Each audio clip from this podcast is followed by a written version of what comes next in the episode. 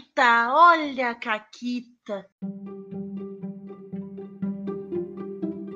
Olá, amiguinhos da quarentena e Renata, tudo bom? Tudo, tudo excelente. Sabe por que, que tá excelente? Não, eu sei por que, que tá excelente, porque agora o que acontece é que toda semana a gente convida uma pessoa e ela fica. E aí vai juntando mais gente. Exatamente. A gente chamou a Mônica, aí a Mônica veio, aí depois ela veio e trouxe o Luiz. Aí agora a Mônica e o Luiz estão de volta e eles trouxeram um convidado, né, Renata? Isso aí. Mas vamos dar oi. Vamos primeiro, oi, Mônica, tudo bom? Oi, tudo bom? Vou estar de volta uma vez por Seja semana. é isso aí. é- é- isso, esse aí é o recorde do Caquitas, porque a gente nunca teve convidado consecutivo assim. É, três semanas seguidas. Eu só queria dizer uma coisa. Não tem Ah. competição que ela não vença. E ela nem é competitiva. É verdade. Então, Essa voz aí que vocês ouviram é o Dado, ou David, ou da, sei Daniel. lá, ou Daniel. Oi, tudo bom? Oi, gente, como é que vocês estão? Tô ótima. E Né? E quem mais, Renata? O Luiz também tá aqui com a gente mais uma vez. Oi, Luiz, tudo bem? Olá pessoal, tudo bem? Aqui é Luiz Cláudio Gonçalves, é um prazer estar com vocês. Prazer é Eu- eu todo queria- nosso. que Eu homem queria bonito. dizer que, que em algum lugar da- dessa gente toda vindo sempre com a Mônica, tem uma piada de turma da Mônica aí pra alguém fazer. Eu Vou deixar pra vocês. Ai, putz. Como é Eu que eu não pensei fiquei calado porque eu sabia que alguém ia dizer e não ia ser eu apanhando. É, é, pois é. É. Uma hora ia chegar. Então. Então. Mas a gente. E a gente não combinou isso, porque a gente esqueceu. Mas eu acho justo a gente largar de surpresa, né, Renata? É que verdade, porque A Mônica e o Luiz já, contaram Caquita. Então hoje a Caquita é toda do dado. É, Te vira. Tu que é. lute. Não, tá, tudo bem. Como, como a Mônica não contou Caquita de Tordesilhas no programa que ela foi convidada, eu vou, vou ser rebelde e não vou contar também. Desculpa, Luiz. É, a minha Caquita. O, o Luiz também não. Ah, não, o Luiz O, o contou Luiz, de o Luiz é contou, verdade. mas Contou, eu mandei contou. uma caqueta de Tordesilhas no programa que ela foi chamada. Então eu, tô com o meu Uhum. ponto aqui.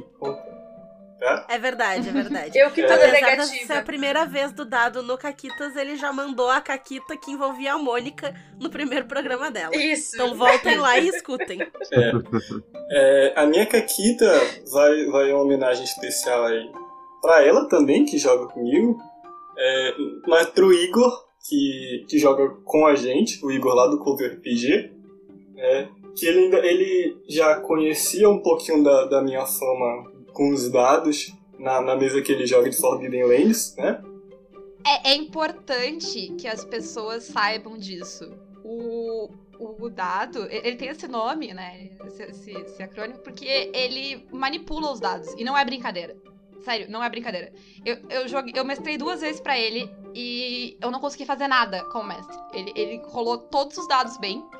Tá, ele conseguiu fazer tudo. Ele conseguiu sobreviver no DCC. Esse é o nível de manipulação de dados da pessoa. Mas não não sou só eu, é o grupo, tá? E diz, di- É, não, diz é. quantas pessoas Exato. sobreviveram na mesa de DCC. sobreviveu quase todo mundo sobreviveu com três personagens assim pelo menos foi é, enfim eu sou um fracasso Não, mas não, vai não. vai A minha meta é conseguir salvar todo mundo na próxima. Mas, mas eu, eu tava jogando lá na mesa do Cover PG, a gente tá jogando uma mesa de um anel, né? Que é na Terra-média. Uhum. A famosa, a famosa mesa de poliamor na Terra-média. Que quem, quem tá no grupo de apoiadores do Caquitas recebe os relatos lá. Então, se você Só não amor. apoia ainda, falha de caráter. Tem que apoiar pra poder ouvir as coisas. A gente manda. Mas eu acho que foi a nossa primeiríssima sessão na campanha. E tava tudo, tudo muito bem, tá? A minha personagem, a Sigrid, ela é uma, uma Bardin. Né? E ela é a guia do grupo, né? Ela vai guiando a, a sociedade, né? Fazendo, fazendo os percursos, a viagem. E tava tudo muito tranquilo. E era uma, uma sessão que falamos assim, não, é uma sessão de introdução, é uma sessão zero, só pra vocês conhecerem os personagens e tal. E, e aí tinha um, um, um Bjorn, né? Um, um bárbaro, assim, né? E a gente tava fazendo a viagem, e era a última rolagem da mesa da viagem, e aí o mestre falou assim, ó, é a última viagem. Se, você, se vai dar tudo certo, se vocês vão ter problema, vai ser definido agora. Eu olhei pro grupo e perguntei: vocês querem com ou sem ação? né? Aí o Bárbaro, tipo, né, o, o Alisson que tá jogando lá com, com o Ragnar, né? Ele falou assim: pô, cara, eu quero com ação. É o cara gigante, né? Querendo, querendo briga, fez um personagem pra combate. O, o sistema ele não é voltado pra combate. Os combates são bem mortais até. Mas ele falou, não, quero com ação, né? A gente tá aqui pra ação. Ela falou, vocês querem com ação? Beleza. Aí eu peguei, rolei e falhei no teste de guia de viagem. Aí eu fiquei calado. Aí o Igor falou assim, Mônica, rola aí o, o teu scouting aí pra perceber alguma coisa. O que que aconteceu? Uma outra falha. Caquita. Ou seja, eu perguntei se eles queriam. Disseram que sim, veio a Caquita e a gente teve um, um baita combate com, com os orcs assim na primeira sessão zero, que era pra ser tudo tranquilo e só vamos ser amigos. A, a treta começa Que a sessão que vem. A nossa, a, a nossa campanha de Dungeon World, ela funciona mais ou menos assim também. Esse é, esse é o típico de rolagem que a gente falha. Tipo, saber o caminho, cuidar monstros, falhamos direto e aí geralmente a gente enfrenta os Formians. Daí que vem o nosso ódio. Formian bom é Maldito. Formian morto. Mas antes que comecem a defender Formians aqui, Hum. hoje a gente veio falar mais uma vez de Tordesilhas. E dessa Isso. vez a gente quer cobrir um pouco mais do cenário, porque a gente falou do sistema Vanguarda no podcast Uhum. anterior. Quem não ouviu pode lá ouvir. E no podcast da outra semana ainda, a gente falou um pouco sobre o playtest do Tordesilhas, algumas raças que estão disponíveis, as classes que tu pode pegar, né? Uhum. E alguns detalhes especiais que estão lá, que vocês podem dar uma olhada no próprio playtest e no Caquitas. Então, se tu tá aqui e tu não faz ideia o que é Tordesilhas e o que é Vanguarda, primeiro, gente, Vamos se Ordem. avivar, né? se avivar, tá lá, né? Vo para agora aqui, volta, escuta os dois anteriores, porque a gente vai Os partir... dois anteriores não, né? Os dois de Não, é, quarta-feira. os dois de quarta-feira As anteriores. duas é quartas verdade. anteriores. anteriores. Eles estão lá, É. o nome é Tordesilhas e Vanguarda, é fácil, fácil de ver. Isso. E volta porque a gente vai partir hoje do princípio de que a pessoa já ouviu os dois anteriores, né? Até porque, é, para valorizar o pessoal que ouviu, não vamos, não vamos nos repetir aqui. E quem não ouviu é fácil, é a, a mágica da, né, da, do podcast, tu dá pause, volta, Congela. e segue. Exato. É é a mágica do- da viagem no tempo, né? Que Isso. Ela funciona de várias formas. Eu queria dizer que eu congelei na vida real, assim, mas como isso é um programa de áudio, não dá pra me ver, mas eu congelei. É, é- é outra, outra questão do podcast, Renata. Não dá pra te ver. Ah. Enfim, primeiro, então, né, a gente já comentou um pouquinho, já deu algumas pinceladas no cenário, principalmente quando a gente falou ah, do- dos personagens, mas. Ah, vamos lá, começando pro pessoal imaginar a forma que isso tem, né? Quais são os continentes ah, desse lugar? Que a gente já falou tanto, mas falou tão pouco ao mesmo tempo. E ah, tá valendo pra ver quem vai falar é iniciativa. Quem falar hangar primeiro fala. É isso aí. Olha aí, aí ninguém. Vai, pode Luiz. criticar quando eu tô, tô jogando. Eu acho que o pessoal aqui é bem cavalheiro, né? Fica todo mundo esperando e tal. É, É, é, foi o que eu fiz quando eu contas. fui jogar. Quando eu fui jogar a primeira vez, eu também fiquei nessa, não quis interromper, o dado tava falando e tal. Aí, ele, aí a Mônica disse hangar, tem que. É, no final das contas, eu. Não, não pode ser. Não pode ser tão legal assim. Tem que, tem que interromper. Tu sabe que eu tô aqui olhando o livro e os dois livros são bonitinhos, cara. Tem um pão que eu abro esses livros pra ver. Sério, eu tô com sabres e caravelas e ruim sangue aqui. Cara, os livros ficaram muito bonitos. Inclusive, conforme vocês foram falando, vocês podem também dando as referências pro pessoal, né? Porque tem bastante material aí que tá disponível, ou de graça, ou pague o quanto quiser. Então, quem for se interessando, já vai. Já abre a aba do browser aí e vai catando as Isso coisas. Mas vamos lá, Luiz. Eu, eu, eu acho que o Luiz pode começar falando do continente, e daí a gente vai puxando. Pode ser? Vocês vão interrompendo É. ele. ele. Isso. Tudo bem, sem problema.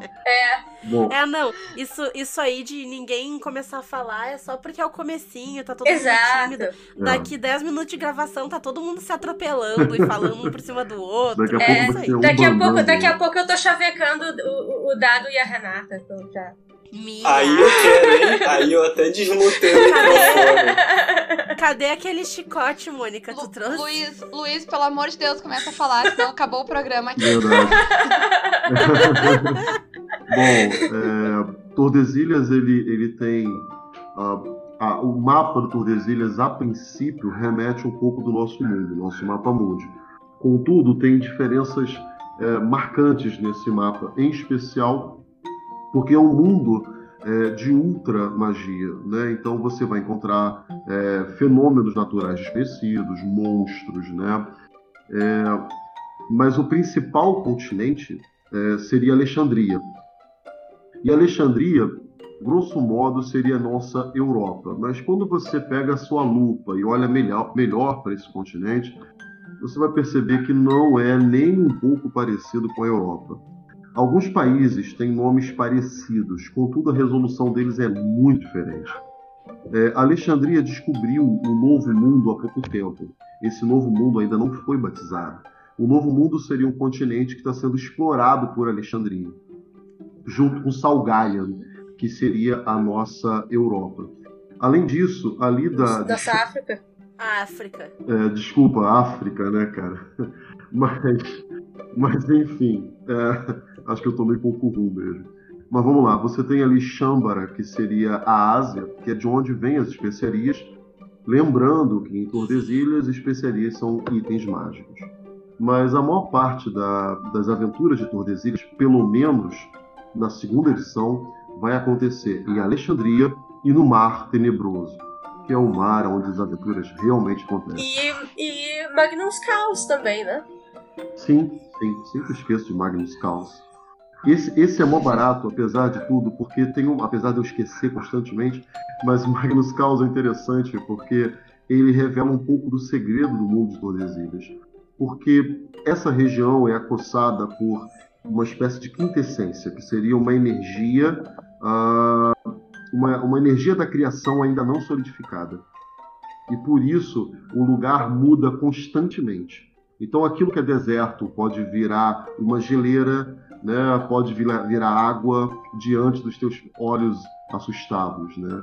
Então Magnus Caos, ele, ele, além de entregar um pouco sobre os segredos do cenário, também mostra muito do clima tresloucado de Tordesilhas. É por conta disso que às vezes a gente tem uns eventos naturais meio sobrenaturais. A gente passou É. por isso. É, exa- ah, elas É, passaram por A isso. chuva da invisibilidade do- É, os fenômenos exóticos, das né? coisas. É, sofremos um pouco com isso. A gente perdeu nosso barco por alguns momentos. Mas a Resumindo, resumindo, Magnus Caos é o continente da Caquita. É verdade, Gostei, pode colocar. gostei, gostei. O, o Wagner Drake, ele pegou alguns elementos. Não, foi Wagner, William. William Drake pegou pedaços do. Foi o Billy. É, o Já tá íntimo. Meu amigo rapá. É, olha, cuidado com ele, David. Meu Deus do céu. mas, mas, assim, ele pegou um pouco do- da quintessência e colocou numa espécie de aquário, né? Que quando você entra, muda constantemente, né? É um aquário no sentido real da palavra, né? É um lugar de vidro, assim. E quando você Uhum. entra, o ambiente muda. Então, virou a arena ideal para todo pirata Eu audacioso. super recomendo. É tipo aquele rolê que você tem que ir uma vez antes de morrer. Pro- provavelmente, provavelmente, tipo assim, tu vai e tu vai morrer. Mas tu tem que ir antes de morrer. Vai ser a última vez. Pra quem não entendeu, eles estão citando o Aquário da Morte, que fica no Jabutica-Olho. né? Que E é. onde, e onde fica o jabutica-olho? Então, vamos lá, vamos explicar. O Jabutica-Olho, ele é. Quero saber uma- também. É. Ele é um conglomerado, né? Quase tipo, o, o Luiz gosta de fazer referência com um shopping center, né? De, de ah, bares, tavernas e maravilhas piratas. né? É, então, é, e que fica na Ilha Redonda, que é uma ilha no Mar Tenebroso. né? Então ele é um, um- um refúgio pirata. nesse sentido. Então vai ter tipo, tudo dentro do Jabutica Olho. E o William Drake é o dono né, desse estabelecimento pitoresco. Gente boa, É. Entendi. que ó, ó, ó. É. Só parece. que não. Com Só que- certeza. É, só que não. Fazendo uma pareceu alusão, um ótimo lugar. Fazendo uma alusão assim, Jabutica Olho é o inferno e o William Drake é o Lúcifer. é, é- é o próprio. E, Ah, e é, gosta de uns chicotinhos, então. assim. Ou esse é o Lúcifer É errado. o certo. Inclusive, aquela figurinha, Renata, Certo. no Telegram, é, aqui- é aquele cara. Aham. Então, ah, e o Aquário da Morte é o- realmente é uma arena para ah, duelos e competições. E tem essas partículas do Magnum Caos. Ou seja, nunca se sabe qual vai ser o cenário. E ele pode ficar mudando ao longo das competições, dos duelos. Ou seja, Caquita. É. Eita. E no, e no guia turístico de Tordesilhas, o Dado já recomendou como um ponto pra se visitar. Geralmente no, O Jabutica é, no final Claro. da vida, provavelmente, pelo que ele falou. Não importa em que ponto tu vá, vai ser o final da tua vida, mas. Não, não, não, não. Mas, mas isso, é, isso, isso é fazer uma luta do Aquário da Morte. O Jabutica Olho é outra coisa. O Jabutica Olho é um lugar a ser frequentado sempre. Sim, mas, o, mas o, o Dado recomendou o aquário, não foi o Ah, não, é. Quem não, entra, quem não entra no aquário da morte é galocha. Só o que eu tenho a dizer. Ai, ai. Esse, é- esse é um programa pirata, ele é um, pro- um programa caótico, como vocês já notaram. E é assim mesmo, gente. Ah, mas, voltando um pouco à- à linha narrativa da coisa, ah, a gente também quer. Né, vocês já começaram a comentar um pouquinho sobre as nações. Ah, a gente comentou sobre as que estão no playtest. Eu quero saber um pouco que outras nações vocês acham que, tipo, o pessoal ia gostar de saber? Quais são as favoritas de vocês que ainda não entraram? O que, que vocês têm pra contar da- das nações, assim? Que a gente ainda não tenha falado tanto. Eu ouvi falar que tem sereias. Temos. Tá, é, eu vou. Eu vou ir na contramão, né? É, um pouco. E já que a gente tava falando do Jabutica Olho, eu vou falar da Ilha Redonda. Justo. Aproveita, eu, acho, exatamente. eu acho super justo, inclusive porque É. uma das minhas nações queridinhas, ou talvez nossa nação queridinha, tá lá, né? E a gente já fala dos dois É, livros. sim. Eu vou falar, exatamente, eu vou falar de tudo isso. É, então, a, a Ilha Redonda é esse, essa ilha que fica no Mar Tenebroso, né, mais pro lado lá do, Novo Mundo. E é, ela é apresentada no Tordesilhas Sangue, né, que foi o primeiro ah, livro realmente né, a ser publicado pelo Universo Simulado, escrito pelo Luiz, eu fui editora. Ah, e apresenta a Calheta, né, como, como nação. Ah, e tem.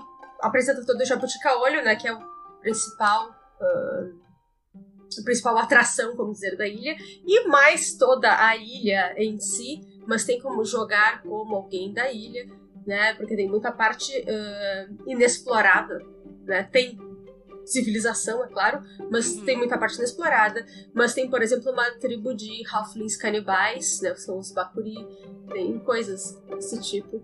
Ah, e depois também o David e eu, né, pelo Dados Selvagens, fizemos o Incursões em Ilha Redonda, né, que é um outro ah, ah, livro. E tem ah, uma outra nação que é Lanterna dos Afogados. Devo pedir pro David falar. É, o Incursões em Ilha Redonda, ele foi o, o primeiro livro, né?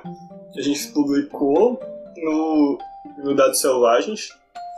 E ele é, uma, ele é o primeiro de uma série que a gente pretende fazer, né? Uma série chamada Incursões, que vai tentar mergulhar mais a fundo no cenário. tá? É, a gente via muita demanda né, no, no grupo do Facebook, principalmente, de gente falando assim: ah, mas eu quero mais detalhe no cenário. E uma coisa que eu gosto do, do Sadras e Caravelas na primeira edição é que ele era bem panorâmico e ele dava muita brecha de ele te dar noções da ambientação, mas ele te deixar livre para criar dentro. Né? Só que tinha muita gente pedindo mais detalhes quando saiu o Ruim Sangue, né, a gente viu que o público estava dizendo que era aquilo que eles queriam. Então a nossa ideia né, foi pegar o gancho do Ruim Sangue e aprofundar ainda mais. Então a gente apresentou né, uma nação nova, né, uma organização nova e outras coisinhas mais. E Lanterna dos Afogados, né, que é uma, uma espécie de quilombo, né, uma, uma vila quilombola de certa forma, é um local mágico que fica oculto em brumas místicas é, dentro de Ilha Redonda, então a localização na ilha é imprecisa. Né? É, para muitas pessoas que moram em Ilha Redonda, os cidadãos, cidadãos de, da Vila Calheta, né, que é a principal região assim, habitada na ilha, é, eles, te, eles tomam esse lugar como uma lenda, mas ele é real e ele é um abrigo para ex-escravizados.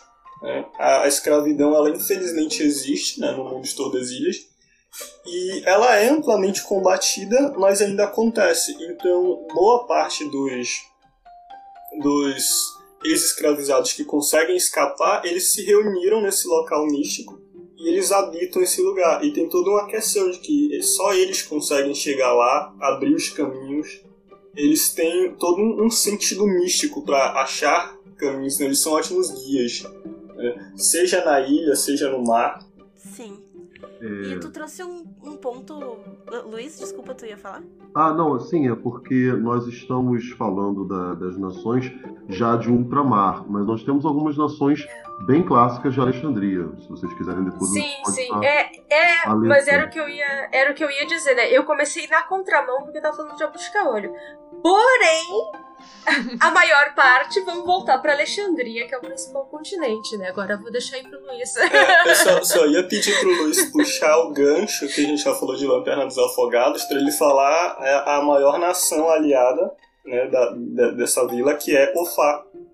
Que não tá na primeira edição, mas a gente tá bem animado para ver lá na segunda. é, vamos lá. É... Uou, senta que lá vem história. Eu vou resumir bastante, tá, gente? Para poder. pra caber no podcast. É, vamos lá. Mas vamos lá. Nós temos Auradin, que é uma nação halfling nômade. E os nômades de Tordesilhas, eles possuem uma relação com o mundo das fadas. Portanto, possuem alguns poderes especiais. Ou seja, os, os halflings servem para alguma coisa em Tordesilhas. Desculpa, piada, pessoal, não aguentei. É, eu, acho, eu acho um horror isso, eu fico furiosa com ele. Desculpa. Eu, como Hobbit, tá? Porque assim, antes de eu ser Puck, tá? Eu era originalmente a Hobbit, porque assim, quem me conhece na vida real sabe que eu faço o máximo de refeições possível. eu tenho um metro e meio de altura, não eu sou gordinha, e eu não saio de casa, vivo dentro da minha toca, tenho meu cabelo enroladinho, bonitinho, só não tenho pé peludo. É, e teu pé, é só tem pé pequenininho também, não, não, essa parte não. É, meu pé é pequenininho. Mas de resto eu me encaixo, tá? Então, assim, em nome dos hobbits que vivem no nosso mundo, eu fico muito triste, tá? Fico chateadíssima. Eu te defendo sempre, Renata. Eu, Muito eu, obrigada. Eu entendo. Eu, eu sei porque que tu me defende, Mônica, porque elfos também sofrem. Sim. Eu, entendo a sua indignação, senhorita, mas até você deveria até ficar animada, porque aqui eles são mais ativos, mais até poderosos, sabe? Tá isso, isso aí, isso aí é malandragem, tá? De, de carioca pra ele esconder que ele acabou de falar mal dos House e dizer que ele acha os House entediante. Que essa é a verdade. De maneira nenhuma. De maneira nenhuma. Sempre fui do time Halfling. Halfling desde pequenininho. Desde pequenininho. Nunca critiquei. É. Eu, eu, tô aqui, eu tô aqui pra botar ordem no caos, vamos lá. Tá, tá difícil, gente, tá difícil, mas eu, tô, eu, eu, prometo que eu vou tentar. Por quê? Porque eu tenho que editar depois. Vamos lá, Luiz, segue aí. Nós temos uma nação também élfica, que é Castélia, é uma delas, que é uma nação que ali você tem elfos e humanos adoradores de Mitra. Né? Então são elfos que abandonaram a, a, a sua crença original para cultuar Mitra. Então existem vários problemas ali étnicos de racismo. Inclusive é proibido a miscigenação é, nesse, nesse país. É, nós temos Kizarian, que é, é, uma espécie, é um reino frio, governado por o imperador imortal, do Kedron, que é a minha paixão, que é, é não, não meu preferido, mas um que eu gosto muito, que é inspirado, é, quer dizer, é uma nação ébana, né? É uma nação ébana que tem um controle sobre as rotas de especiarias. É, Fyron, que seria uma ilha né, próxima do, do, do continente. Contudo, é, Fyron, na verdade, é uma união de diversas nações é, dos feéricos que teria fugido do continente de Alexandria durante o Grande Expurgo, que, teria, que foi um, uma matança generalizada que teve nos feéricos. Então criou-se um mosaico de povos que muitas das vezes, muitas das vezes conflitam internamente e estão em guerra é, contra Versalhes. Nós temos Govanon, que é a nação subterrânea dos anões. Essa está em guerra com uma raça chamada Cilicianos, que são criaturas que comem metal, né? Lusitan, que seria o equivalente, grosso modo, dos nossos portugueses, contudo, Lusitan são descendentes de anões. Nós temos também Marsella, que é uma nação que está é, vivendo agora uma mudança em sua política, posto que o rei absolutista foi é, executado e se instaurou uma república muito semelhante à Revolução Francesa, contudo com características místicas. Você imagina isso aí, né? é, Eu é o adoro. Cenário, é o cenário ideal para quem gosta de aventuras do Pimpinela Escarlate. Pelo amor de Deus, saibam do que eu estou falando. é... Claro! e aí nós temos Nova Camelot, que seria uma nação, a orgulhosa nação do unicórnio negro, né? Eles são apaixonados por cavalos. Né? Tem muito aquela coisa do, do, do, culto ao heroísmo. Inclusive, Nova Camelot está vivendo uma espécie de reforma protestante, que a gente pode vir a falar mais para frente. Nós temos também Seiran, que é uma nação dos serianos, e com o tempo, especialmente com a segunda edição, você vai descobrir que na verdade eles são o Império. Nós temos Sidron, que são os elfos mais ligados às suas tradições místicas né, e de culto à natureza. Swift, que seria a nação dos Pucks. Imagina uma favela cheia de cordas. Bom, se você é do Rio de Janeiro igual a mim, você tem noção do que é isso. Uh, Tortuga, que é um reino edificado nas costas de uma tartaruga gigantesca, que é governado por Wagner Drake, irmão e inimigo de William Drake.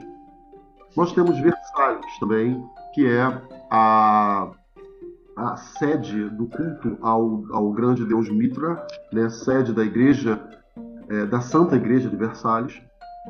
Vamos lá, tá acabando, eu juro. Temos Barbados, que é a nação pirata, que vai ser melhor explicado em Tordesilhas, Oceano Desconhecido.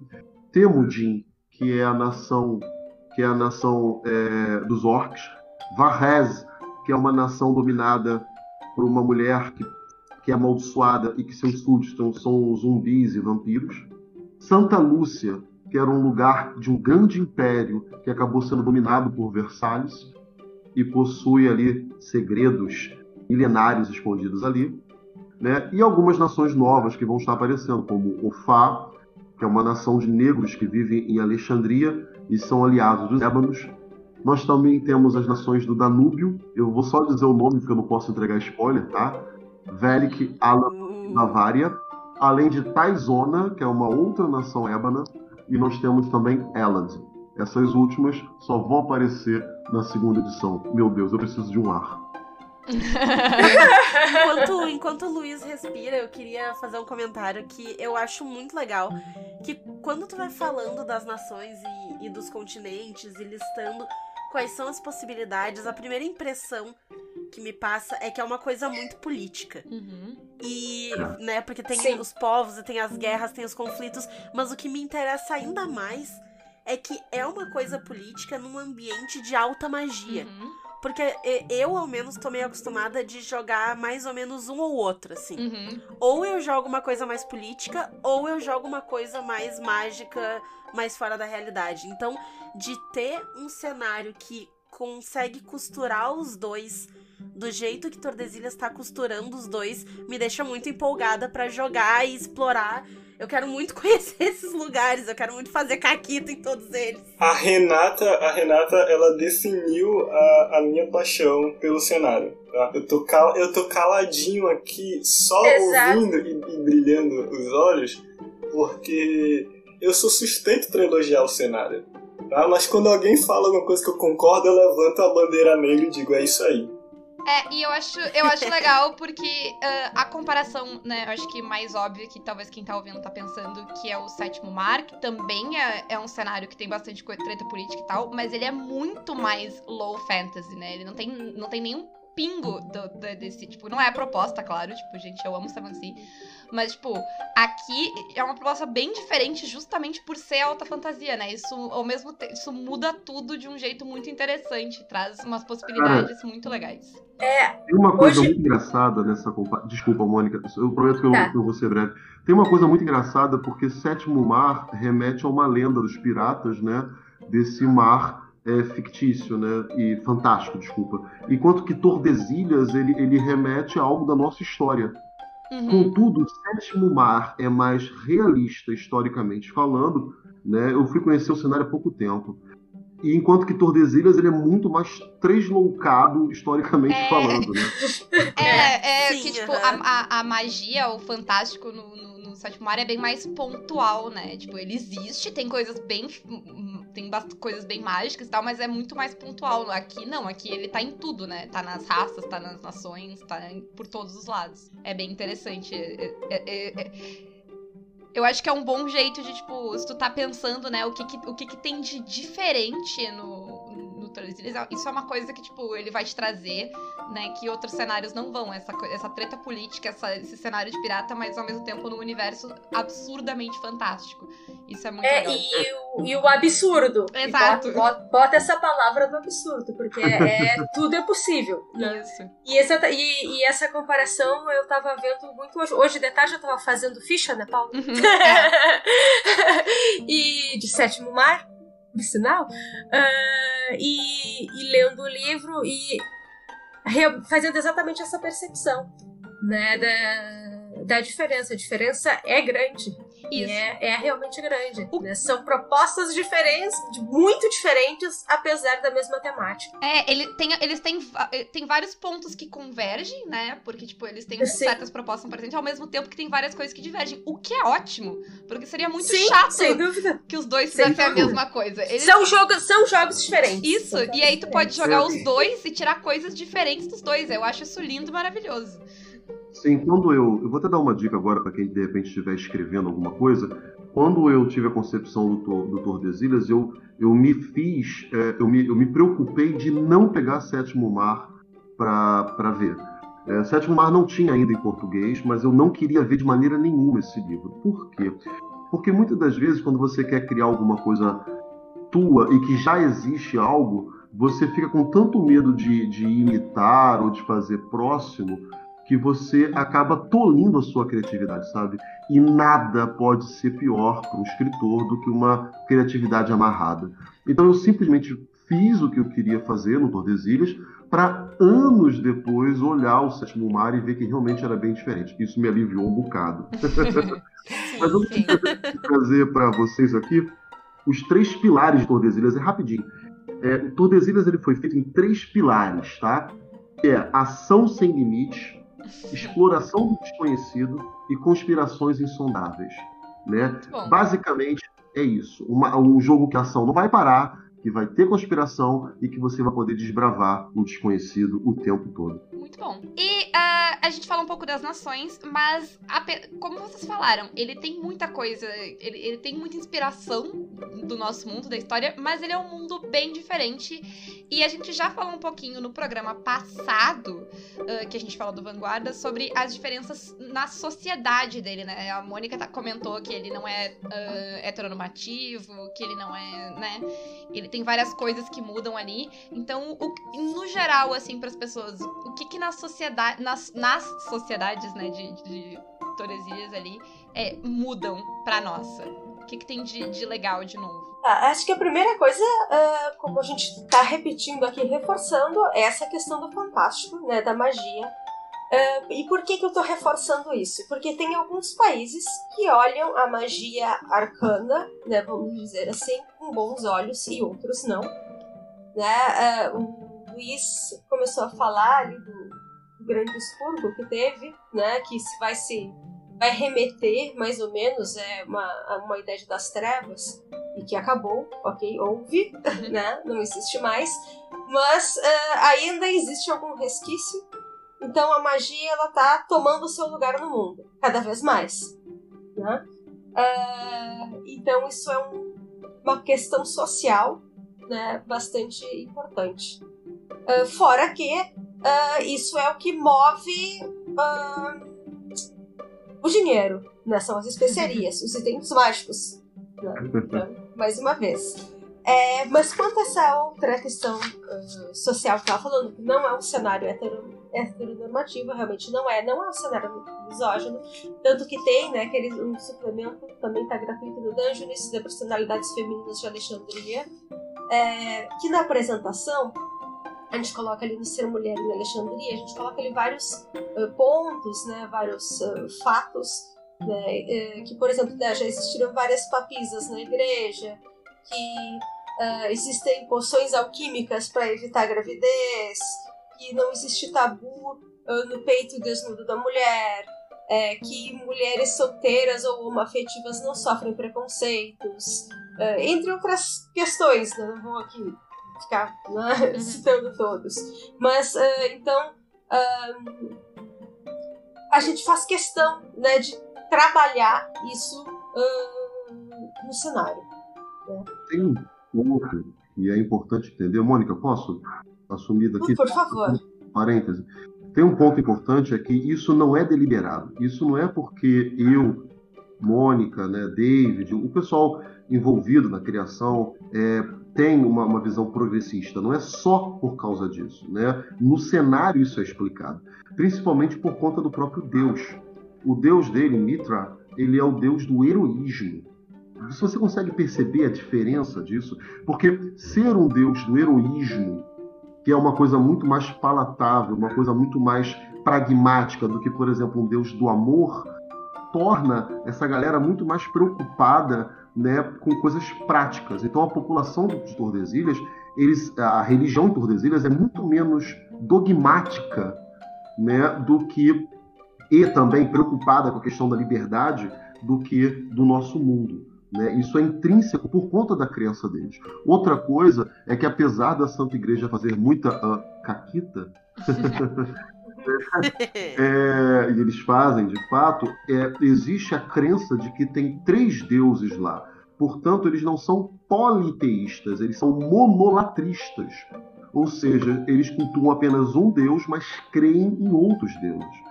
E quando você cria uma sociedade que não é monoteísta, né, e sim monolatrista, você acaba impedindo a intolerância religiosa, por exemplo.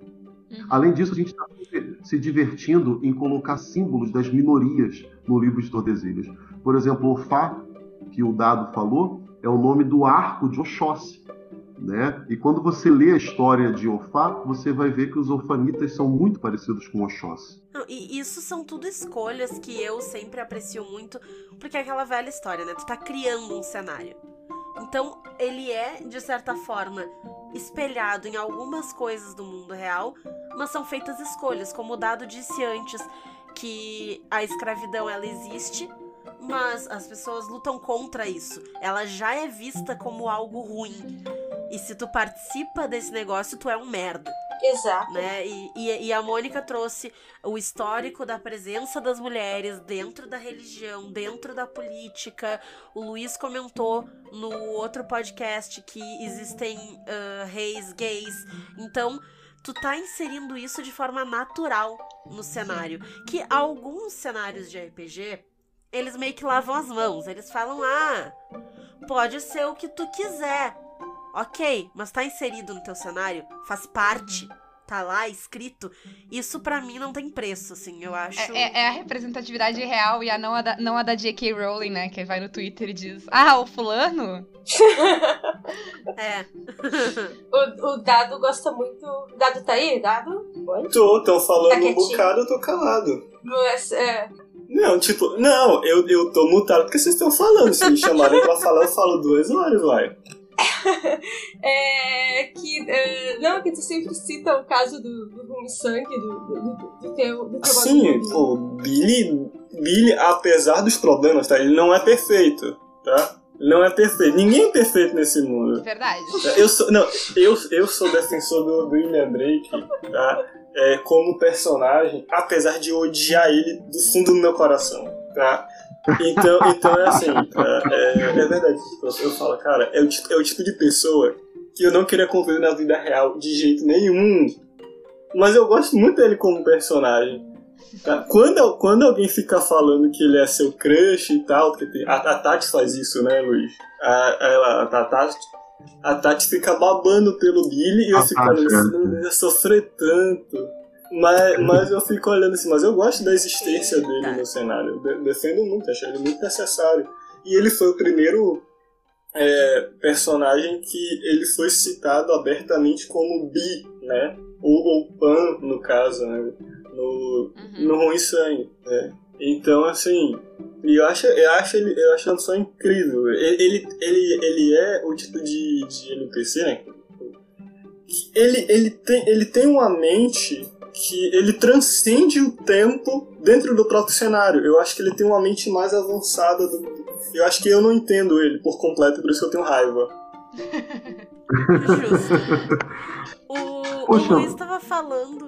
Caramba, Não, só um minutinho. O, o- o David não sabia que você gostava tanto do, do William. Cara, obrigado por esse relato, de verdade. Fiquei muito feliz. Assim, eu tenho. É como eu falei, eu odeio ele do fundo do meu peito. Só que é uma relação que eu quero. Eu, que- é aquele personagem que você gosta de odiar. Sabe aquele vilão de filme que você tem uma paixão por odiar? Não é tipo, sei lá, o Darth Vader que tem uma galera que fala, nossa, cara, ele é tipo demais. Tipo, tem uma galera que fica babando o, o, o Vader dessa forma, né?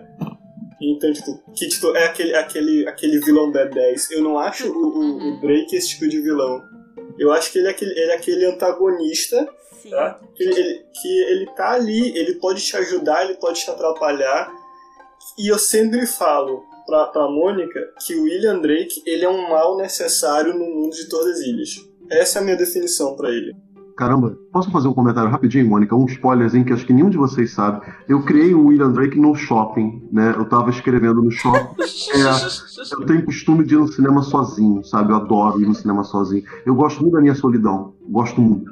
E aí eu tava escrevendo, né? E, cara, quando eu terminei aquele conto inicial do David, eu olhei e falei, cara, que merda que eu fiz. Porque eu percebi ali um potencial extremamente perigoso, né? Ele é um cara que te dá um senso de urgência, apesar dele não ter aquela violência vermelha típica dos guerreiros, né? Ele tem uma violência mais sutil. E eu fiquei com muito medo, cheguei até a falar com Mônica algumas vezes, Mônica vai lembrar, eu falei, poxa, Mônica, eu queria fazer um vilão bi, pansexual, como Dan, como, como o David falou, eu quero fazer um vilão pansexual, mas eu tenho medo, sabe, disso, de repente, chatear as pessoas. Mas, poxa, tem tanto personagem gay no Tordesilhas, será que o pessoal vai, vai criticar? E aí, Mônica, lembra que Mônica falou, cara, ele não é um vilão, ele é um anti-herói. Lembra disso, Mônica? Uhum. E- Sim. E representatividade é isso também, é você permitir também ter vilão e vilã também.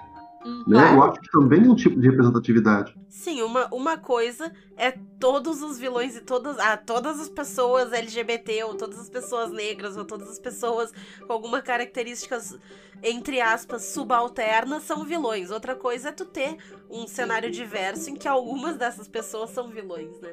Exa é, e, e- e é bem isso, representatividade é isso, é ter todo tipo de. Né? Todos os.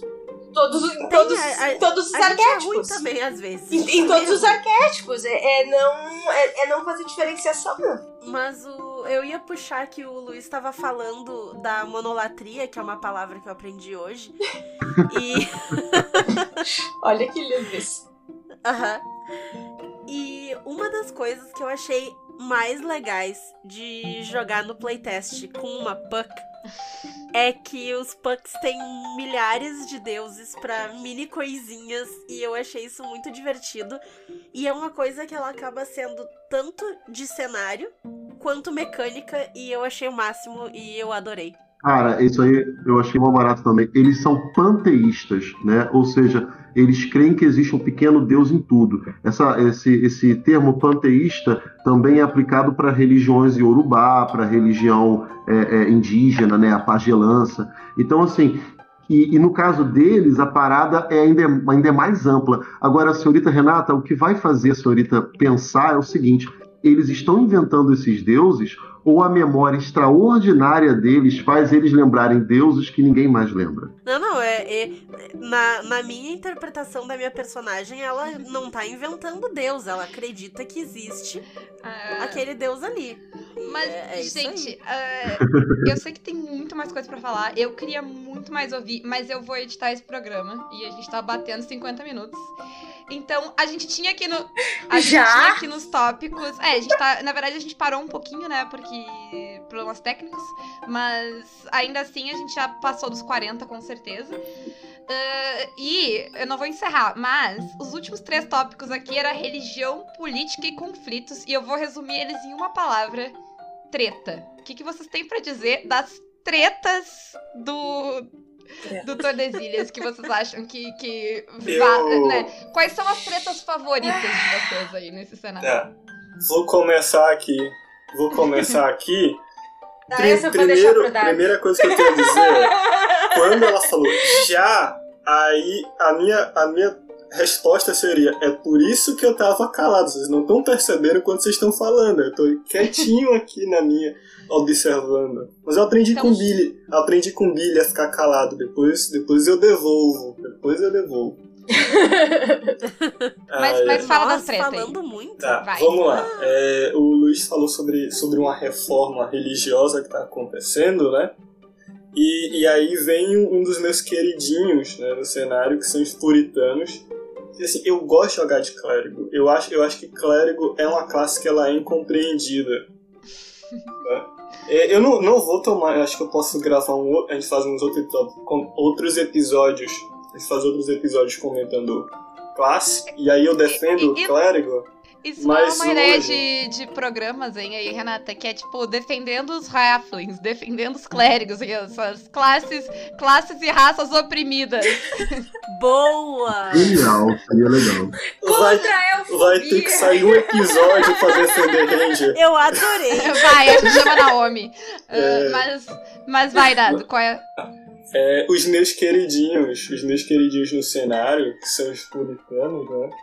É, e isso até aconteceu ontem. Ontem estava criando ficha. E aí a, a Marjô, que a gente deu, deu raid na, na nossa live passada, e vai jogar com a gente na próxima, lá nos Jogos Imaginários. Falou, não quero jogar de clérigo, eu tô lendo aqui. Ela falou, poxa, mas a Santa Igreja sacaneou tanto.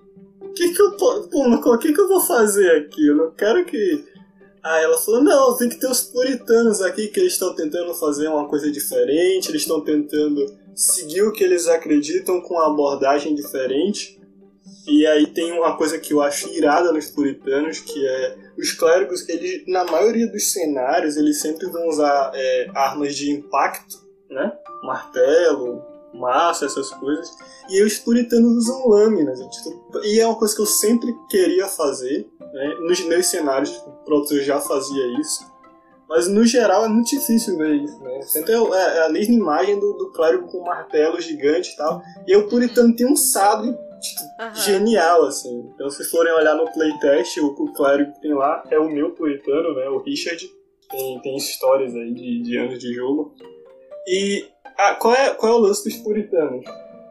É, eles, eles começam em Nova Camelot, né? Que é, que é uma nação mais ali no, no finzinho de Alexandria, já em contato com a região do Danúbio.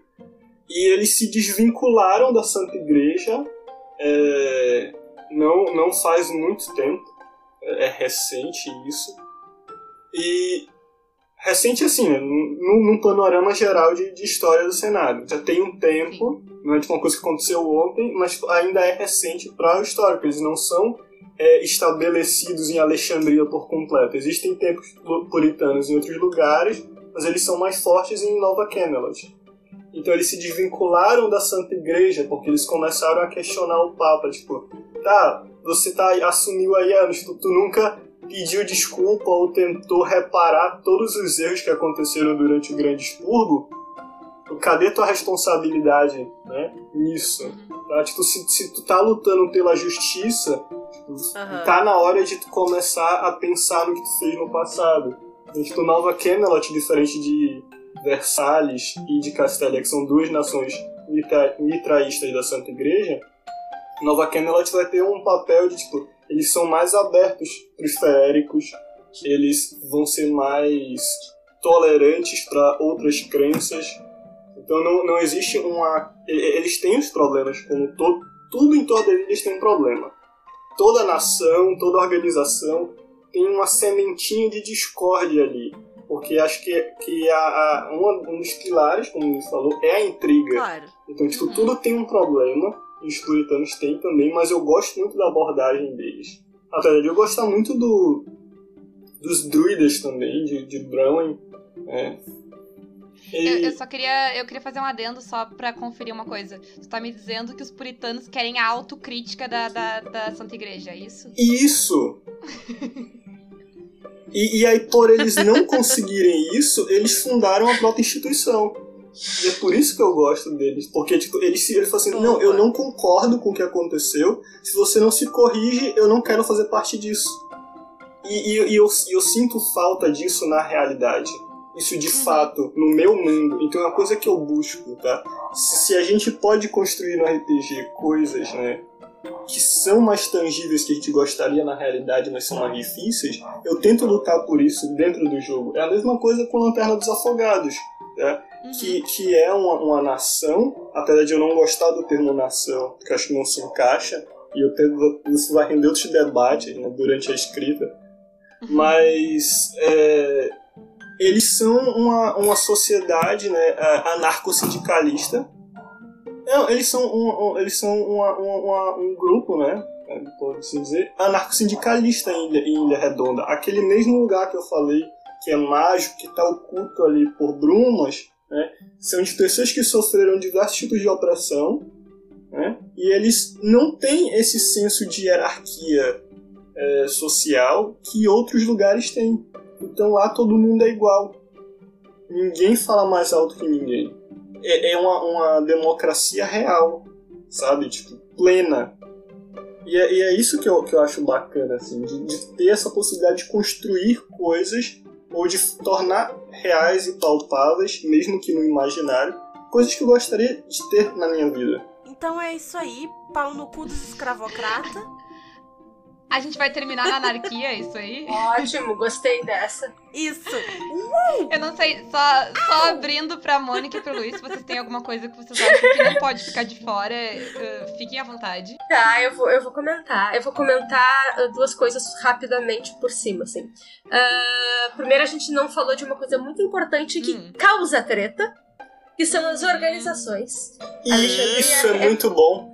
É, Alexandria permeada. A Alexandria, na verdade, é todo o cenário, né? Mas principalmente a Alexandria permeada de organizações, né? Então, que são é, como sociedades, né? Grupos que ah, lidam com várias questões, né? Então, por exemplo, tem a Companhia do Comércio para lidar né, com que domina rotas comerciais e ah, transações e coisas assim. A própria Santa Igreja, ah, a Irmandade ah, Jolly Rogers, né, que é da pirataria.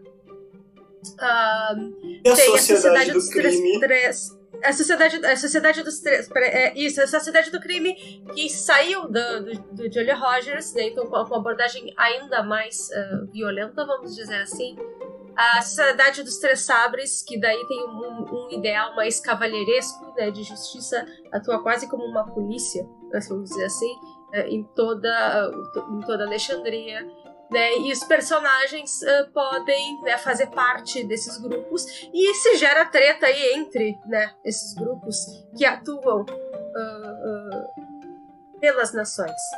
Enfim, eh, das minhas tretas né, favoritas, obviamente fica ali, e o, o, Luiz e o Dado tão cansados de saber, fica em Marsella. né? Então, né, ah, igual, ah, igualdade, liberdade, verdade, e ah, cortem as cabeças, e é isso aí. Abaixa a Que burguesia. abaixa- Eu não preciso nem falar muito. Mas, é, e lógico, isso ainda é, ligado é, ao. que também né, tem a ver com esse cenário.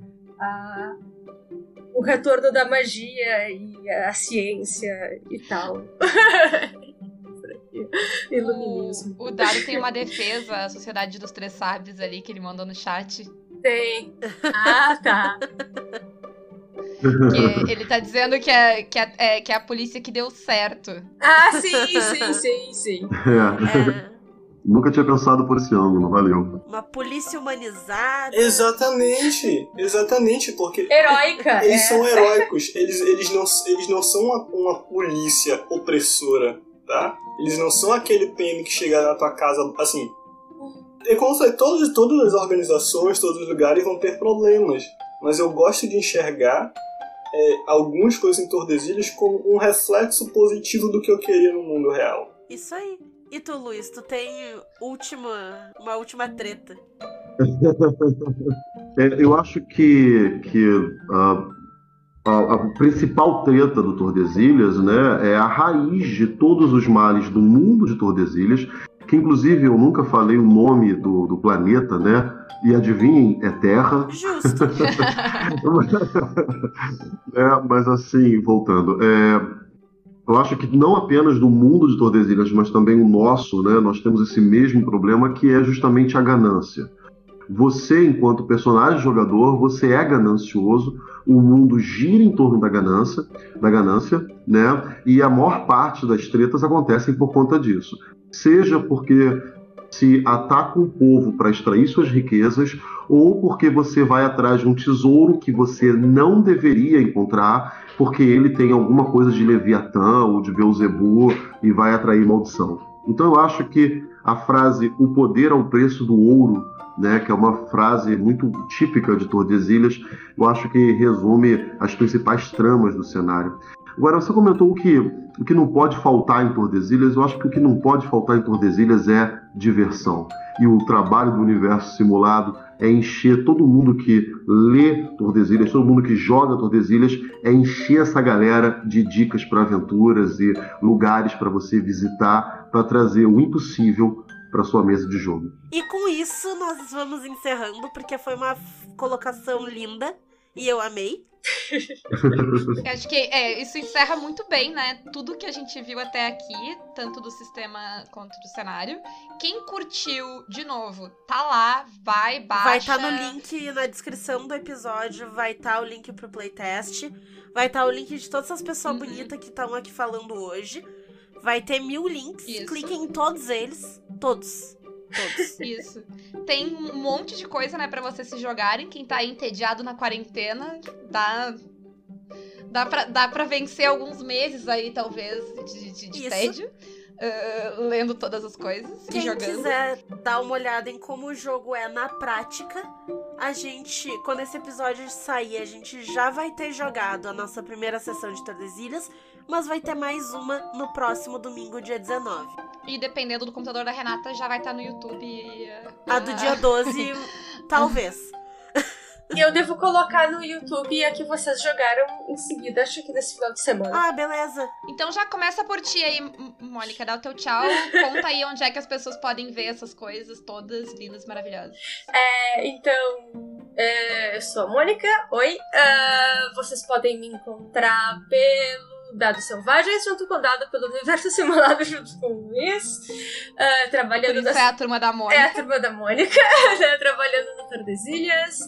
É, também na Twitch pelos Jogos Imaginários. Ah, e acho que é isso. Vai ter um Linktree meu aí, cheio de coisas. Ah, faço tanta coisa que eu já nem sei.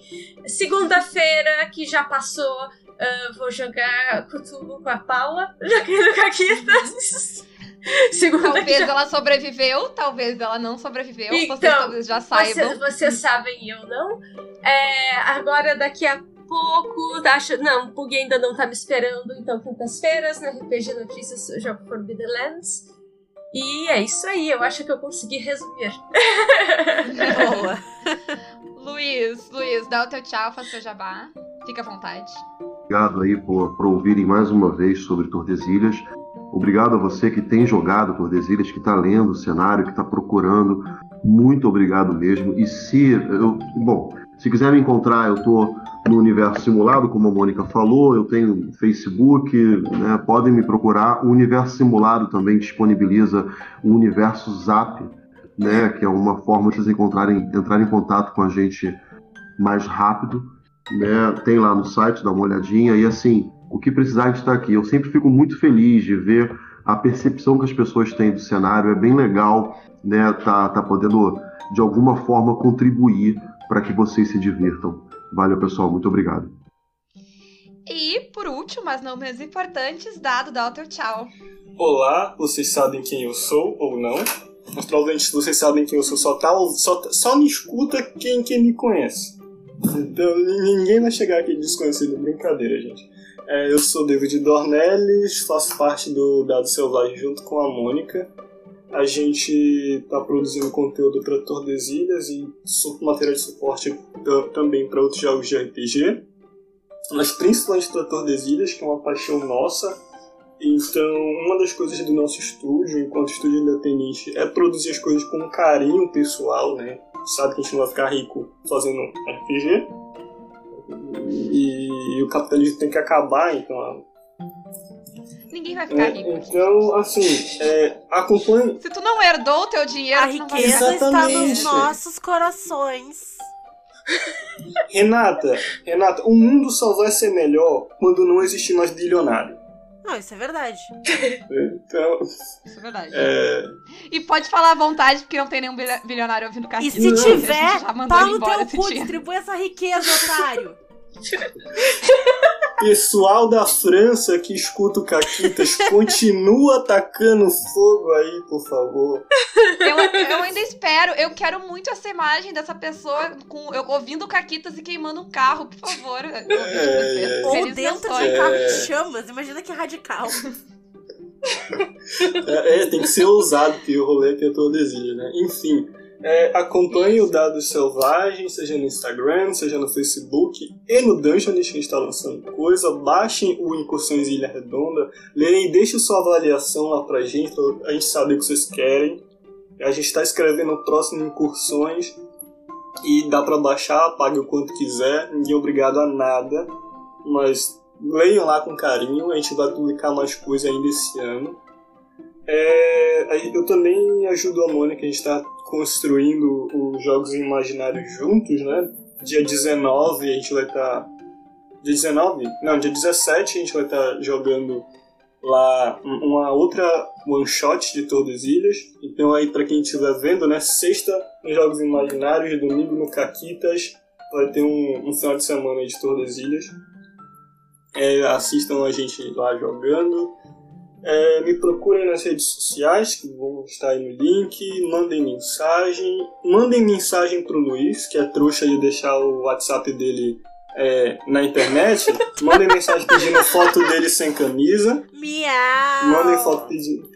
Se ele não mandar, aí eu mando pra vocês. Mas eu quero o pente que vocês pediram. Dá pra pedir foto da espada?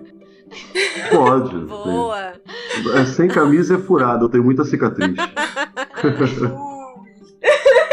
O, o, o Dado não falou, mas ele foi uma das pessoas né, que fez a ficha do Tordesilhas lá no Isso. Roll20. Então, se vocês acharam ela muito maneira, contem pra ele. Se vocês têm sugestões, ideias, também incomodem ele. Essa ficha ela só foi possível pelas oportunidades que eu tiver pra dizer, eu vou dizer isso. E quando eu não lembrar, vocês têm que puxar minha orelha. Justo. porque é, eu tenho uma gratidão assim imensa ao Silfer, que esse é o nome dele. tá? Exatamente. É, é Cleison Ferreira Silfer, tá? mestre, grande mestre Silfer, que mestre é, ajudou a gente assim de bom grado. E a Júlia também, porque eu tava anos, tá? Sem mexer em linguagem de programação. Eu jurei pra mim, tá? Eu jurei pra mim que eu nunca mais ia programar na minha vida. Tá? De, de, de um ódio tremendo, assim. de O um- amor de um nos faz quebrar promessas. de, de uma experiência. E exatamente isso. Então eu vou fechar aqui, né, com meu agradecimento ao Clayson, ao Silfer e dizer que o meu sabre e o meu sangue são por Tordesilhas. E pela Mônica, claro. Olha como eu chorei. Aí até hoje eu abro essa ficha e eu choro. Gente. ah, Eu- Não, fala. Hum. Não, eu ia encerrar. Ah, tá, mais também. alguma coisa? Não, eu ia encerrar. Não, eu, eu ia dizer que sigam a gente lá também. A gente sugeriu já no último programa, mas quem quiser, quem quer jogar muito e não conseguiu formar grupo pra jogar no, o Vanguarda com o Tordesilhas, dá um grito pra gente, pra qualquer um de nós aqui, lá no, no Twitter, no Facebook, a gente compartilha, né? Isso. Pra, pra até vocês acharem um grupo. Tem muita gente, tipo, ontem mesmo apareceu mais alguém me pedindo pra jogar. Então, tipo, tem muita gente querendo, né? Infelizmente a mesa do Caquitas lotou, mas ah, com um jeitinho todo mundo se acha aí, marca e forma seus grupos. Quem quiser achar os nossos contatos, tá tudo no link aqui embaixo. É Caquitas Podcast em todas as redes sociais. Quem quiser muito jogar, pode muito bem ir lá apoiar o Caquitas. A gente tem um nível de apoio pra jogo. Tem vagas Uhum. abertas. E não tem sistema definido ainda. Pode muito bem ser Tordesilhas, né? Jogar um Vanguarda. É, né? Tem uma, uma. Assim, ó, uma mesa tem a Mônica e a outra mesa, talvez, ah, a gente ainda não decidiu o que vai jogar, então a gente pode vir a jogar Tordesilhas se os jogadores quiserem. Ah, E falando e- nos nossos apoiadores, nós temos Ah. apoiadores novos. Mas a gente não vai falar nesse, a gente vai falar no outro que a gente vai gravar depois, que Por sai quê? antes, a Renata. Porque ele sai antes. Ah, tá. Porque a gente vai gravar depois. Então a gente Ignorem não a tem apoiadores. Talvez tenha apoiadores novos. Fiquem É, a ligados. Renata, se a gente grava fora de ordem, a Renata se perde. Eu não sei quando Ah. sai nada. A, a Paula Eu- mas eu, eu queria dizer por último, só pra encerrar esse programa, que tem um bônus de ser apoiador do Caquitas, que é automaticamente virar crush do dado, certo? É verdade. Todo mundo que entra lá ganha um chaveco. Posso prometer isso? O primeiro chaveco é de graça, o segundo tem que vir no privado. O segundo tem que entrar no grupo de BDSM do Caquitas. É, também tem isso, gente. É- é- Esse é opcional, mas tá, tá junto no Caramba. pacote. Eu não tô Tá incluindo. Tá incluído. Bom, gente, tchau. E é isso, gente. É isso. Tchau, tchau. Fiquem em casa, lavem as mãos. Isso, BDSM só depois da pandemia. Beijo. Beijo. Beijo. Tchau.